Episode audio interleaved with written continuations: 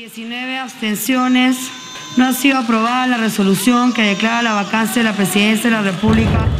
Tres intentos de vacancia contra Pedro Castillo. Contra Pedro Castillo.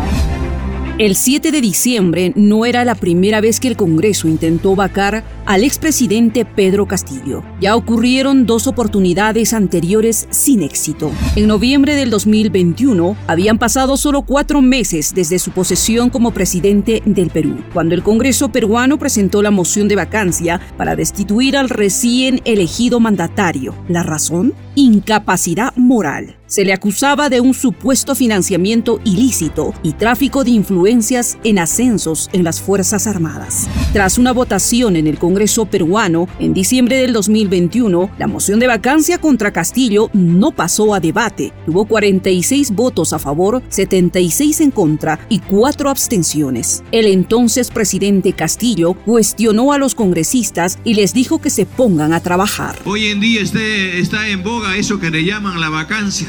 Sí, pues, yo le llamo la vagancia, porque eso piensan solamente los vagos, solamente piensan los que, los que año por año, gobierno tras gobierno, han tenido para vivir del Estado. Hoy extrañan la mamadera.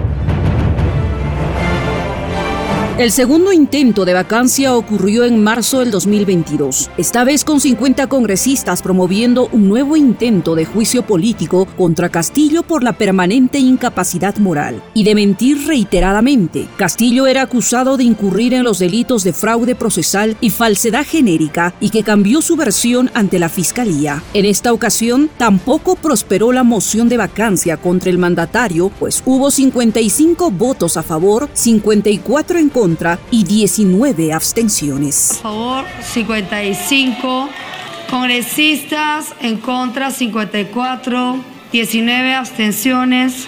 No ha sido aprobada la resolución que declara la vacancia de la presidencia de la República por la causal prevista en el inciso 2. En el tercer intento, el 1 de diciembre del 2022, el Congreso votó a favor de llevar a trámite una nueva moción por incapacidad moral. Esta vez, el número de congresistas que apoyaron esta iniciativa de trámite fue de 73 a favor, 32 en contra y 6 abstenciones. Y se aprobó invitar a Castillo a ejercer su defensa este 7 de diciembre, luego es historia ya conocida.